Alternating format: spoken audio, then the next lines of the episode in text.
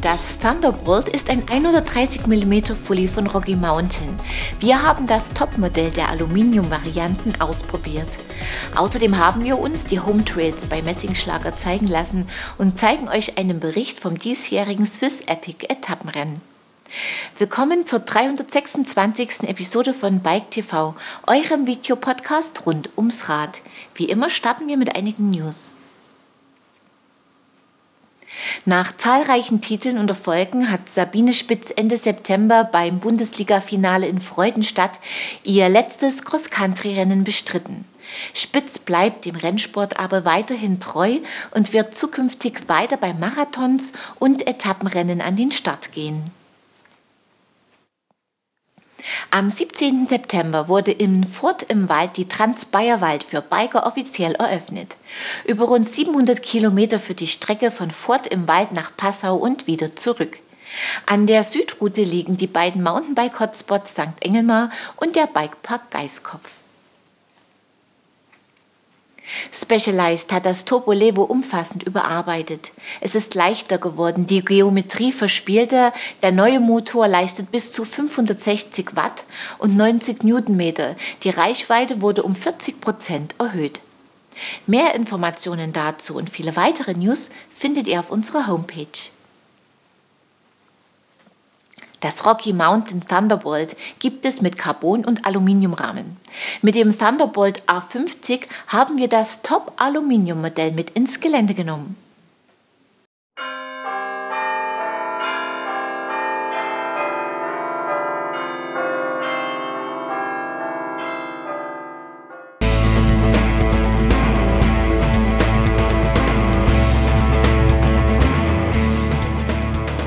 2019 bietet Rocky Mountain das Thunderbolt in verschiedenen Carbon- und Aluminium-Varianten an. Mit dem Thunderbolt A50, das A steht für Alloy, haben wir das top ausgestattete Alu-Modell zum Test gebeten. 130 mm Federweg bietet es vorne und hinten. Der Rahmen gefällt mit sauberen Schweißnähten, innen verlegten Zügen, einem Schutz am Unterrohr und einer schlanken Kettenführung. Rockys Ride 9 System erlaubt es, die Geometrie und die Fiederrate ans Terrain, das Fahrergewicht und persönliche Vorlieben anzupassen. Die Geometrie ist verspielt, gleichzeitig liegt der Thunderbolt sicher im Trail. In Größe L ist das Oberrohr 627 mm lang, die Kettenstreben 426 mm. Der Lenkwinkel liegt bei 66,4, der Sitzwinkel bei 74,4 Grad. So lässt sich das Rocky effektiv vorantreiben, klettert gut und fühlt sich im Trail pudelwohl. Das Fahrwerk kann rundum überzeugen, ist antriebsneutral, feinfühlig und bietet große Reserven.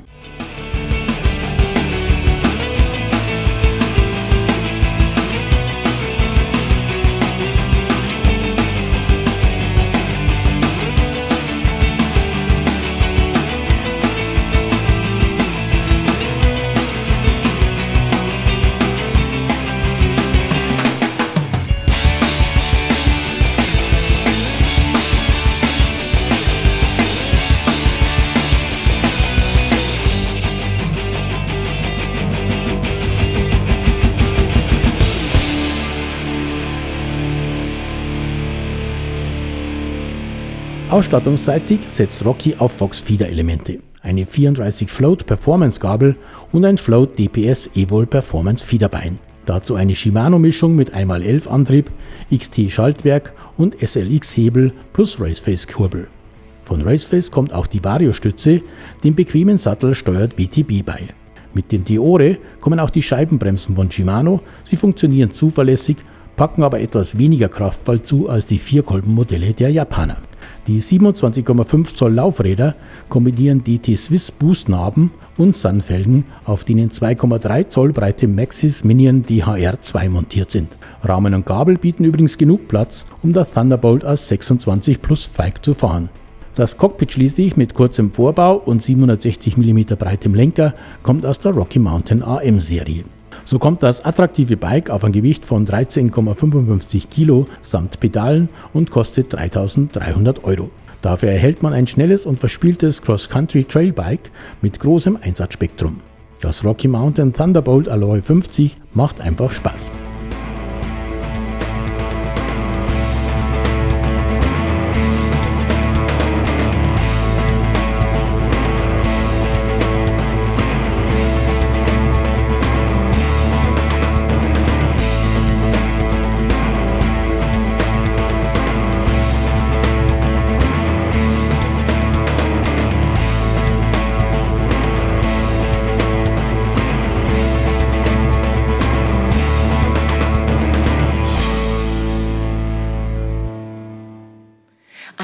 Vielseitiges Bike mit klasse Fahreigenschaften.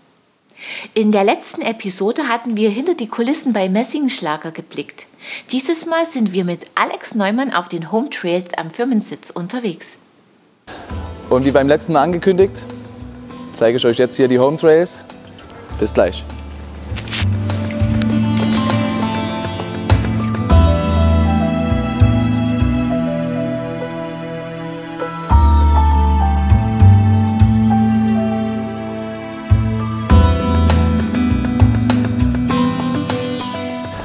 Hier sind wir schon auf halber Höhe, nah am Kreuz, auch gleichzeitig Namensgeber des Berges. Im Hintergrund sehen wir Hallstatt und Weltkulturerbestadt Bamberg, gleichzeitig World Capital Beer Town mit der größten Brauereidichte. Wir gönnen uns dann auch noch was Kühles, aber bis dahin schauen wir uns noch ein paar Trails an.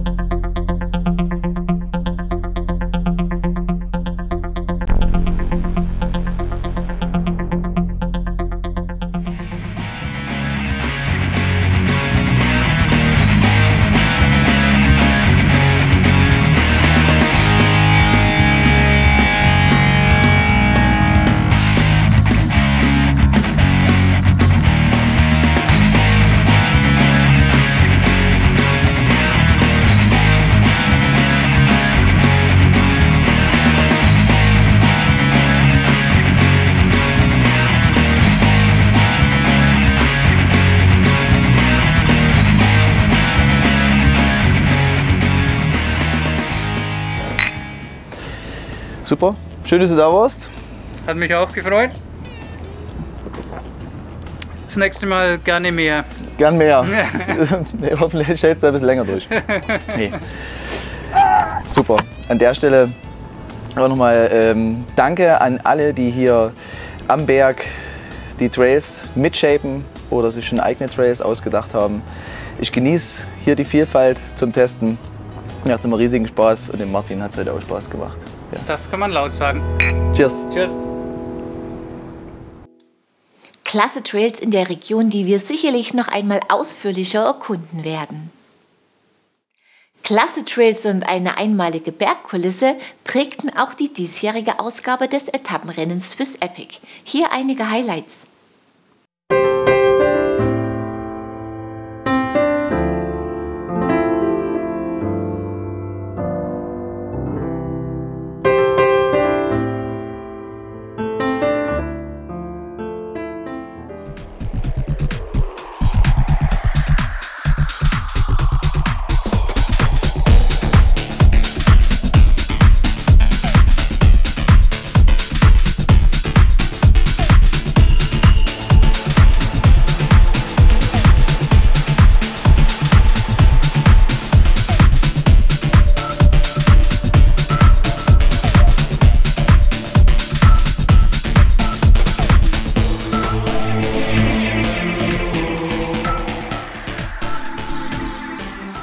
Vom 11. bis 15. September ging die mittlerweile fünfte Auflage des Swiss Epic Etappenrennens über die Bühne.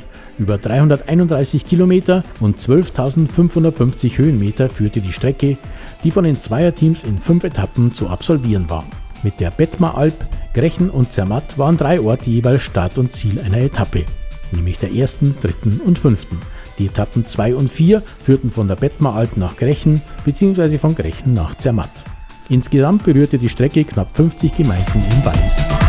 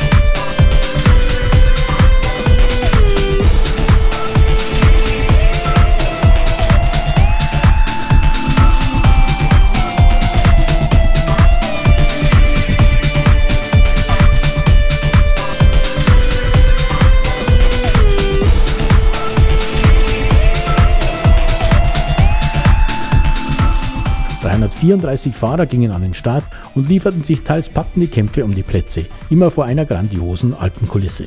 Am Ende setzte sich bei den Herren das Team Scott SRAM MTB Racing mit Matthias Stirnemann und André Frischknecht durch, gefolgt vom Bikes Pro Team und dem Team USA Red. Das Team Scott SRAM hatte mit einem dritten Platz auf der zweiten Etappe die Gesamtwertung übernommen und nicht mehr abgegeben. Dass es auf fünf Etappen vier unterschiedliche Etappensieger gab, zeigt die Ausgewogenheit des Rennens. Sowohl Scott SRAM als auch Bikes feierten einen Etappensieg. Das Team USA Red 2. Hayley Smith und Catherine Pendrell, Team Kanada, gewannen die Damenwertung vor Ghost Factory Racing und Thymus RN Racing. Auch in der Damenklasse hatte das spätere Siegerteam die Gesamtwertung nach der zweiten Etappe übernommen und nicht mehr abgegeben. Das Team Kanada feierte drei Etappensiege.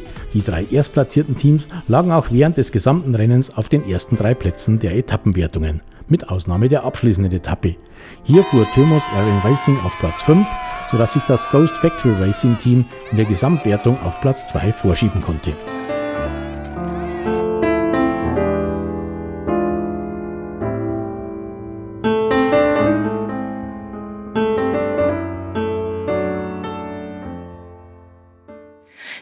Bilder von einem interessanten Rennen.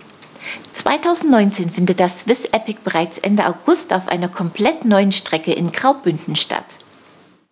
Und wir sind damit am Ende dieser Episode und bei unserem Gewinnspiel angekommen.